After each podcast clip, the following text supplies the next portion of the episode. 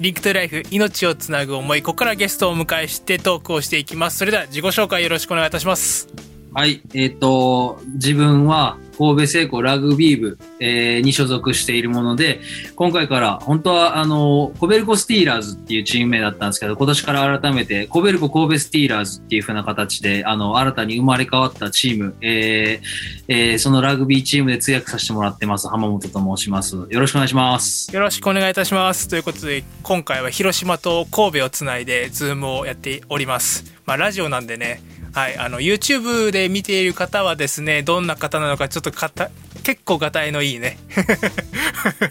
同級生なんですけど。はいえー、と今日はやっていきたいと思います。よろしくお願いいたします。よろしくお願いします。ということで2週やっていきますので1週目はまあ今のお仕事について浜本さんのまあ、まあ、さっきね簡単には自己紹介がありましたけども、まあ、ラグビーの翻訳という、ね、お仕事についてちょっとお話をしていただこうかなと思っているのと2週目はあの先ほどもちらっと紹介したんですけど同級生ということで、まあ、同級生トークをねしていこうかなと広島なので していこうかなと思います。ね懐かしい、はいほんま。多分これこの番組あのちゃんと総徳高校でまあ言っていいよね。総徳高校ではいあのー流れてると思いますんで。まあ流れてるかな、まあ流してくれるかなっていう。せっかくの久しぶりです。ね覚えてるね。よろしくお願いいたします。が 思いながらとやっていきたいと思ってますよろしくお願いいたしますます。ということで本題に入る前に本題に入る前にですね、えーまずは曲を聴いていただいてまあちょっと実際に、まあ、声だけだとよくわかんないと思うので浜本さんがどんな曲が好きで、まあ、こういう感じの人なのかなっていうのを曲からちょっとねこう分析をしていこうかなと思っております。はい、っていうのを毎回ゲストにやっております。はい。はい、ということで1曲目、えー、サンボマスターの曲ということでなぜこの曲を選ばれたんでしょうか？うん、その、すごい昔に出会ったっていうわけじゃなくて、結構その、僕もともとその高校を卒業してニュージーランドに留学をして英語を学んだっていう経緯があって、それで3回生、4回生だったかな？で帰ってきてからもう一回聞いてとかっていろいろその経緯はあるんですけど、その結構あの来るんすよ、メンタルは。異国の地に行く、新しいこと始めるって。それは、ね、異国の地に行くっていうのもそうだし、それは県外に出ることもそうだと思うし。で、あとはやっぱ新しいこと始めるっていう時って、どうしてもストレスかかるじゃないですか。で、なんかこう自分の原点みたいなものって、そういう時って見失いがちだし、見失いそうになることもあると思うんですけど、その、今回選ばせてもらった曲って、曲名がもうまさに、あの、そのチャレンジング。で、あの、こう、不可能を可能にするってよく言う言葉あると思うんです。あれが大好きで。あの、絶対お前には英語喋れないっていろんな人に言われたんですけど、実際喋れるようになったし、で、有名な仕事をつかみたいっつって、ラグビーやってきたスポーツの通訳するってなった時に、なおさらありえないってすごいこう反対されているんだ結局押し切っていろいろご縁があって、あの今今年で5年目になる、もう6年目が近いんですけど、あの、何でもこう跳ねのける。あの、そういう不可能だとか、あの、絶対無理だとか、そんなネガティブなことなんて、もう全部跳ねのけてしまえっていう、そういうこう、自分の原点に合った気持ちみたいなのを思い出させてくれる曲で、たまーに今でも筋トレしてる時とか聴きますね。っていうのはいで、あの、もう何クソやってやるぜっていうのを、こう、暗い感じじゃなくて、もっとポジティブな、あの、明るい感じで、や表現してくれる自分の思いがこもったっていうか、あのすごい思い入れのある曲です。ありがとうございます。あのサビ前のねこう今の明るいっていうのを明かりを灯そうっていうあのメロディーとか歌詞とかねああいうところがいいなと思いながら僕もね結構好きなんですけどこのあサンボマスターややったるわいっていう気持ちになれますよね。っていうか、あの、やっぱ、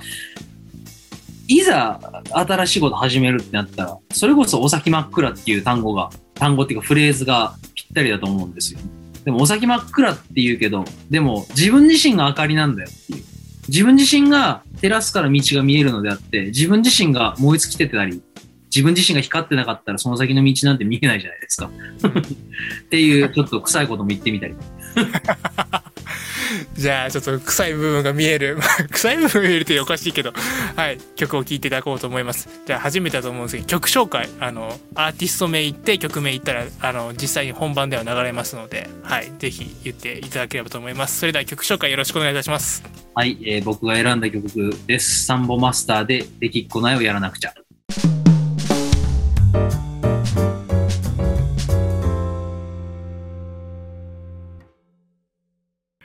Link to Life 命をつなぐ思いということでリクエスト曲聴いていただきましたここからも、えー、浜本さんに、えー来ていただいてトークをしていきますよろしくお願いいたしますお願いします。ということで1周目はラグビーについてということで先ほどちょっとあの曲紹介の時にも話が出てきたんですけどもだいお互いにまあ来週高校の話をするとして一応高校卒業してからそれぞれの進路ということなんですけどもニュージーランド行ってたんですね。そうなんですよちょこねちょ。こねあの SNS では見てたんですけど留学してるっていうのは知ってたんですけどねいろんな人にびっくりされましたよね。え金髪の姉ちゃん捕まえに行くのかって、そ、そこじゃない目標はっていう。実際にじゃああのニュージーランドに行かれたってことなんですけども実際何をあ専門に学ばり学んでいったんですか？うん、ちょっと複雑で、僕、英文学、あっちで言うとランゲージっていう、あの、分野がああって、で、それを自分のそのメジャー、いわゆる、あの、専攻にしたかったんですけど、その年っていうか、僕が入った年から計算していくと、そのランゲージに当たる科目数っていうのがそもそも学校がなかったんですよ、学校側に。で、あの、取れなかったっていうのがあって、現実で。うんで、それで IR、インターナショナルリレーションって言って、あの、こう、国際情勢とか、まあ、そもそもまずその基本的なとこから取っていかないといけないので、あとは環境薬、エンバイロメントとかっていうのがあるんですけど、その中でもいろいろ取っていくの中で IR とその国際情勢についてと英文学についてっていうところが結果僕のあの専攻みたいなものになっていて一応総合学科卒業っていう感じで一応学士はいただいているんですけどちょっと今学校の名前が変わってて僕の卒業資格みたいなのが今のあれに当てはめるとビジネス国際ビジネス経営学科みたいになってて。いや俺ビジネスの勉強してねえんだけどな。ビジネス勉強あったんですけどまあそんな感じで。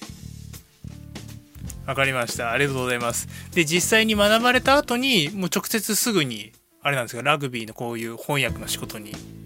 移ったって感じ？そうですね、通訳の仕事のお誘いを当時学校のスタッフの方で、今もあの一応同僚で同じチームにいる方なんですけど、そこの大学の職員されてた方が、君ならできるんじゃないのかなっていうので、あのずっと2回生ぐらいの時から声かけてもらってて修行してたんですけど、ちょっといろいろ複雑な事情があった中で、まあ、なんとか、その、いわゆる4月の、その、新社会人としての生活がスタートするタイミングに間に合い、えーっと、以前はまた三重県の、あの、本田さんの、これ言っていいのか知らないですけどね、あの、ラグビー部で活動をさせていただいてまして、まあ別のチームで、別のチームで、あの、まずはラグビーの活動させていただきました、通訳として。ありがとうございます。実際に今のお仕事にもつながると思うんですけども翻訳の仕事ってまあでもなんかいわゆる翻訳家とは違うじゃないですか。うん、僕は翻訳っていうか通訳なんですよね。通訳です通よね、訳家じゃないけど、通訳がメイン。翻訳もしますけど、もちろん。うん、でもまあ通訳ってことは割となんか最近こういろんなスポーツでもこう通訳の方って割とこう身近になってきたなとうん、大谷翔平の専属でついてる通訳が2000万、3000万もらってる話とかありますけどね。そうね なんですけどだから実際になんか通訳のお仕事って単純にこの本当に言葉をこうね日本語からこう外国語にっていう感じではないとは思うんですけども実際に浜本さんがやられているその通訳のお仕事って、まあ、細かく分けるとどんな仕事があったりするんですか？このラグビーチームの通訳業務っていうのが結構、あの、チームによって多岐にわたるケースがあって、今僕が所属しているこのコベルコ神戸スティーラーズさんっていうチームですと、結構通訳なんだけど、あんたそんなこともすんの？みたいな仕事も意外としてて、主に、あのーまあ、外国人選手と日本人選手、あるいは外国人スタッフと日本人スタッフ、スタッフと選手っていうところで起こるコミュニケーションの間に入って、その日英、英日翻訳、通訳をするっていうのが主な業務になってます。っていうのと、あとは、まあ、実際に一緒にフィールド上に出て、コーチの隣に立って通訳をする選手たちが輪の中に入って、喋る内容を翻訳するとか、通訳するとかもそうですし、あとは対外的な活動で人前に立って話してる人間の、例えば外国人やったら、あの翻訳いりますから通訳してみたりとか、あとは、まあ、会社側の人間で、